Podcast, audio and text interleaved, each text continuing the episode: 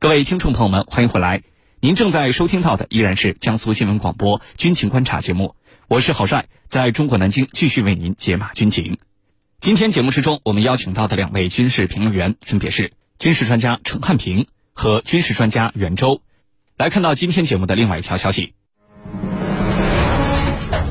拜登访问日韩之行结束之际，朝鲜试射三枚导弹。这次试射行动释放出哪些重要信息？军情观察为您详细解读。根据《环球时报》综合外媒报道，在美国总统拜登刚刚结束访问日韩之行，返回华盛顿之际，五月二十五号，朝鲜试射了三枚弹道导弹。韩国联合参谋本部表示，朝鲜罕见的在同一天发射了一枚洲际弹道导弹和两枚飞行距离不等的短程导弹，可能是意在分别突防美日韩反导的一石三鸟之策。朝鲜此前呢也曾混搭发射不同的型号、不同射程的导弹，但是将洲际导弹加入发射组合尚属首次。那么，朝鲜的这一次试射行动到底释放了哪些重要信息？接下来我们一起来分析。袁教授，首先呢，请您为我们介绍一下朝鲜这次试射的这几枚导弹技术性能怎么样？韩国军方说这是在试探美日韩反导网。那么我们想知道，朝鲜的导弹面对美日韩反导网，它的突防能力到底怎么样呢？好的，韩国军方说这次朝鲜试射了三枚导弹，是在试探美日韩的反导网。这个说法，我觉得还是有一些依据的。因为啊，这次朝鲜试射的以近程弹道导弹为主，那么美国驻日美军和驻韩美军的基地可以说都在这个短程导弹的射程之内。同时呢。还可能试射了一枚洲际弹道导弹，很明显是针对美国本土的。根据韩联社的报道，朝鲜是于五月二十五日上午六时六时三十七分、六时四十二分许，从平壤顺安一带朝东部海域先后发射了三枚弹道导弹。那么韩国军方呢，在朝鲜发射导弹之后，对导弹的射程和射高等具体的参数都进行了仔细的分析。根据韩国军方分析的结果。首枚导弹射程三百六十公里，射高五百四十公里，疑似是火星十七型洲际弹道导弹。第二枚导弹呢，在高度约二十千米处烧毁，推测可能是发射失败。那么第三枚导弹射程七百六十公里，射高六十公里。第二、第三枚导弹是疑似 KN 二三近程弹道导弹。呃，火星十七导弹呢，是朝鲜二零二零年十月。在劳动党成立七十五周年阅兵式上首次亮相的最新型的洲际弹道导弹，呃，据韩国对火星十七的数据分析啊，它的最大射程应该超过了一点五万公里，可以覆盖美国本土绝大部分地区。KN 二三近程弹道导弹被称为朝鲜版的伊斯坎德尔，整体技术性能可能还要略优于俄罗斯的伊斯坎德尔，被外界誉为爱国者克星。可以有效突防美日韩构筑的防空反导网。那么，朝鲜的导弹技术，它在导弹突防方面主要有三种方式，呃，我们称之为速度突防、变轨突防以及多弹头突防。速度突防呢，就是通过追求超音速甚至高超音速来迅速的突破美日韩的反导网，以至于使美日韩的反导网。猝不及防。你比如说，火星十七在这次试射中，最高速度达到了八点九马赫，这样的速度几乎是现役的任何防空导弹都无法拦截的，包括美国部署在韩国的爱国者三和萨德。而有着朝鲜版伊斯坎德尔之称的 KN 二三近程弹道导弹，据说最大飞行速度也可以达到七马赫。变轨突防呢，则是通过导弹在中段机动过程中。改变飞行轨迹而防止对方拦截的一种导弹技术，目前朝鲜已经基本掌握了这种技术，并且在 KN 二三上得以应用。具备了变轨能力的朝鲜的 KN 二三近程弹道导弹，对于美日韩防空反导网来说呢，可以说是防不胜防。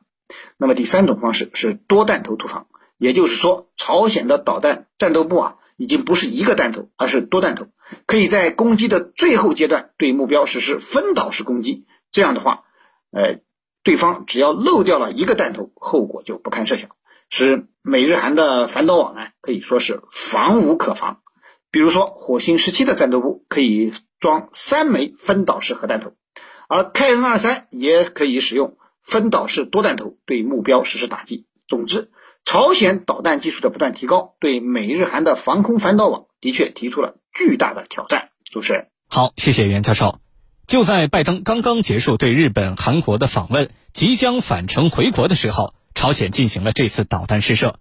那么，朝鲜为什么选择这样一个时机来进行导弹试射？这对外界释放了哪些重要的信息呢？请程教授为我们分析一下。好的，就在拜登啊刚刚离开日本回国的途中，朝鲜方面紧接着就发射了导弹。那么这些导弹呢，这个因为可能是火星十七型洲际弹道导弹，在发射了三十七分钟以后，又发射了两枚短程弹道导弹。这两枚短程弹道导弹，它们之间的相隔的时间大概是五分钟。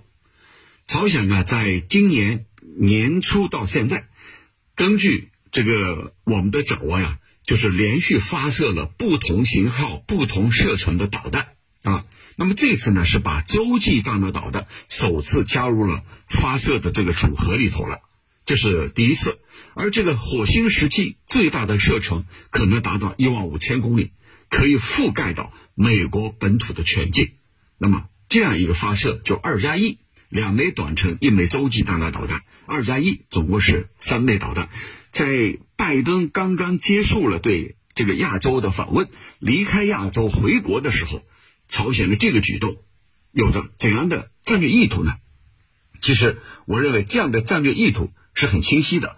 我们先抛开所有的因素来说，朝鲜是一心要在自己这个军事能力的提升上达到一个新的里程碑。所以今年从年初到现在，一直按部就班在进行各种各样的发射。那么这次刻意选择在拜登刚刚走，而不是拜登还在的时候发射啊。拜登刚离开就发射了。如果拜登在发射，那他又不一样了。那拜登走发射有着怎样的意图呢？我觉得这里头啊，呃，第一个就是要对韩国新政府的安保态势进行试探。韩韩国呢已经换了新政府，这个新政府对朝鲜是更加强硬的。你强硬到底强硬的什么样的程度，朝鲜方面不知道。通过这次试射发射来进行试探，那么同时呢是对美国发出一个战略信息。这个信息又是什么呢？就是你现在拜登政府所采取的对朝的这个姿态，是和特朗普不一样的。那么，我现在通过这种发射来对你试探，尤其是我这次发射的火星十七，它的最大的射程是一万五，可以覆盖你美国的全境的。你美国是一个什么样的姿态？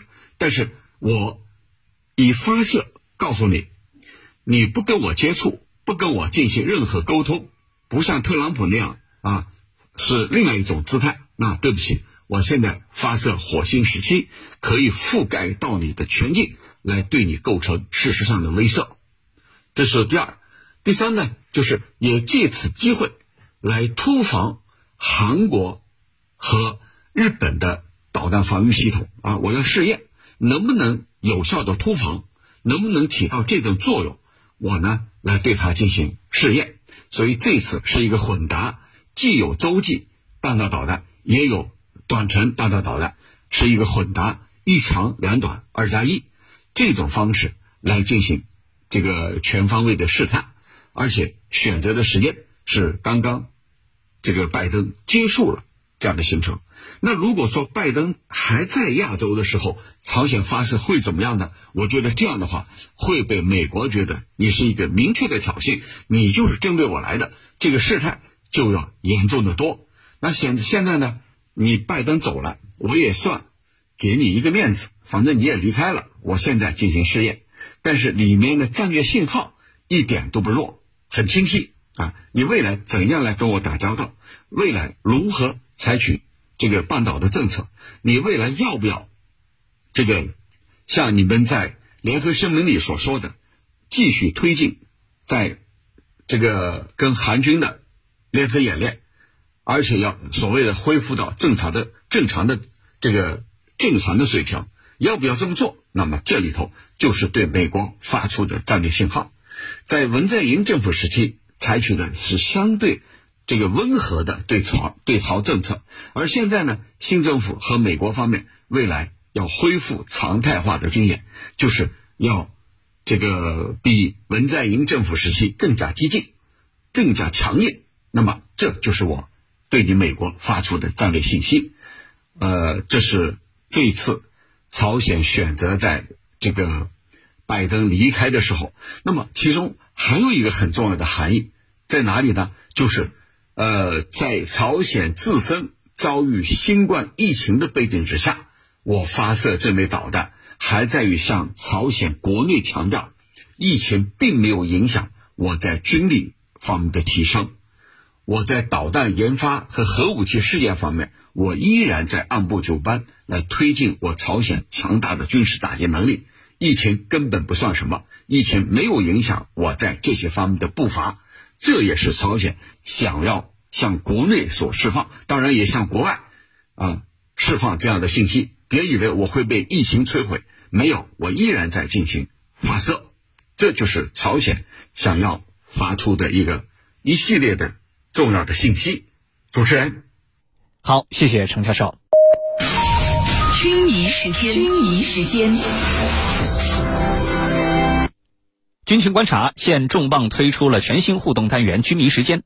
您想了解哪些新型的武器装备？您最关心的军事热点是什么？您对当前的国际局势有哪些自己的看法？请尽情留言提问，我们会邀请军事大 V 来为您答疑解惑。参与互动的方式非常简单，请关注江苏新闻广播的官方微信号。点击菜单栏的收听互动大蓝鲸 Life，然后在军情观察的话题帖当中给我们留言，或者是关注我的微博天下第一好好好，也可以向我留言提问。我看到有军迷说，美日韩对朝鲜导弹试射的行动反应非常强烈，美军和韩军甚至紧接着也进行了自己的导弹试射行动。那么美日韩为什么反应会如此强烈呢？对于这个问题，袁教授您怎么看呢？好的，朝鲜进行导弹试射，美日韩反应的确非常强烈。其实啊，不仅美军和韩军紧跟着进行了导弹试射行动，韩国空军还出动了三十多架 F 十五 K 战斗机进行了大象漫步的表演，以应对朝鲜的导弹试射活动。刚才陈教授已经给大家分析了，朝鲜之所以会如此频繁的试射导弹，主要是反制美国和日本、韩国军事上结盟，并且敌视朝鲜。朝鲜是想通过试射导弹来警告美日韩不要妄想在朝鲜半岛来达成自己不可告人的目的。就其本质而言，呃，是因为美日韩已经构成了实质性的威胁，在借用发射导弹的方式来发出警告信号的。不过，即使朝鲜的导弹能力现在有了质的飞跃，但是就整体军事力量和综合国力而言，朝鲜根本不可能对韩国、日本构成实质性的威胁，更不用说。对世界第一强国美国了，所以说只要美日韩不主动威胁朝鲜，朝鲜应该不可能主动的向这三个国家发起攻击。那么这样来看呢，美日韩产生强烈的反应，存储有意渲染朝鲜威胁，是贼喊捉贼的把戏。首先，对美国而言，渲染朝鲜威胁不仅可以给自己拉拢日韩两国、构筑大国竞争的战略同盟关系找到一个很好的借口。还可以为自己强化亚太地区，特别是东北亚地区军事存在找到一个很好的理由。对日本而言呢，朝鲜的威胁被渲染，自己突破和平宪法、扩充军备也越有理由，国内的反对压力也会越来越小。而对韩国而言，亲美的尹锡悦刚刚当选总统，急需要用朝鲜的威胁来为自己的亲美政策背书。那么在这种情况下，美日韩三国可以说一拍即合，在朝鲜试射导弹之后呢，都采取了强烈的反应措施，使本就不太平静的朝鲜半岛再次掀起了波澜。主持人，好，谢谢袁教授。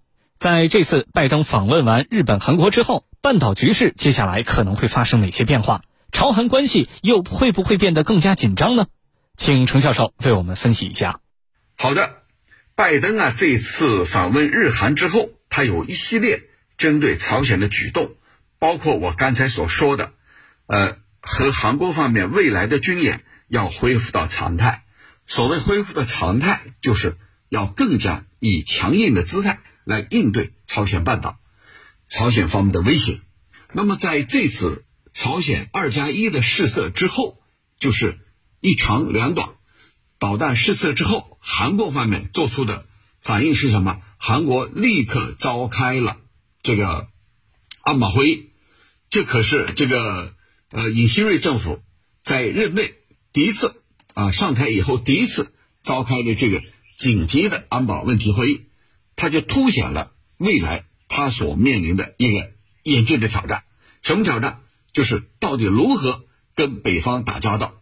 如果像你所说的，和美国要恢复常态化的一系列的军演。和美国更加以这个强硬的姿态来应对朝鲜，那未来你所面临的这个朝鲜问题可能会更加严峻。它也凸显出这个朝方啊，以这样的举动来让美国和韩国很有可能未来面临更加严峻的局面啊。其实美国所说的叫啊延伸威慑，美国未来要以延伸威慑。来应对朝鲜的这种发射导弹，或者说来应对朝鲜方面，那么这种延伸威慑会不会本身它就面临挑战，本身就是一个无解的话题呢？我认为这样的可能性很大。首先，我们来说朝鲜发射导弹，它是一个既定方针，是要推进朝鲜的军事强国的军事强国的建设。就是它不是以任何为任何意志为转移的，打造一个军事强国是朝鲜不变的国家战略，所以不可能因为你任何其他的改变而我有所改变，这是肯定的。第二个呢，就是尹锡瑞政府他不断的强调要进一步和美国巩固盟友体系，而且要和美日韩三方要进一步强化。这个威慑力，那你这个威慑力你是针对谁的呢？如果你是针对朝鲜的，那朝鲜以这种不断的试射来让你难堪，你该怎么办？这就是给尹锡悦韩国新政府提出的一个新的挑战。所以未来啊，未来朝韩关系必然会紧张，因为跟文在寅政府时期完全不一样，尹锡悦更加主张依靠美国的力量。来对朝鲜进行威慑，因为拜登都说了，谈判是没有用的啊。像特朗普那样和金正恩见了几次，又有怎样的效果呢？没有，那还是以军事实力来说话。那如果韩国方面信奉这样的理念，那么朝韩关系必然会倒退啊，这是肯定的。第三个就是目前对拜登政府来说，他面临国内一系列的问题，比如。今年的中期选举，而日本方面呢，又在迈上军国主义的道路上一步步的迈进。对日本来说，他也要炒作利用朝鲜问题。那么在这种背景之下，这种大环境之下，朝鲜问题、半岛问题能不能有缓解？我的判断是不可能有丝毫的缓解，还有可能变得更加复杂。那么这一切。我们说解铃还需系铃人，谁是系铃人呢？当然是美国方面，美韩韩国新政府，美国方面，日本方面，他们所造成的这一切，不能把所有的责任推到朝鲜的身上。如果你们放下姿态，放于放软身段来跟朝鲜谈判，来解决他所面临的问题，我想不是今天这样的一个局面。主持人。好的，感谢我们两位军事评论员的精彩点评。以上就是本期军情观察的全部内容。我是郝帅，代表节目编辑卫青、赵晨，感谢您的锁定收听。我们明天节目再见。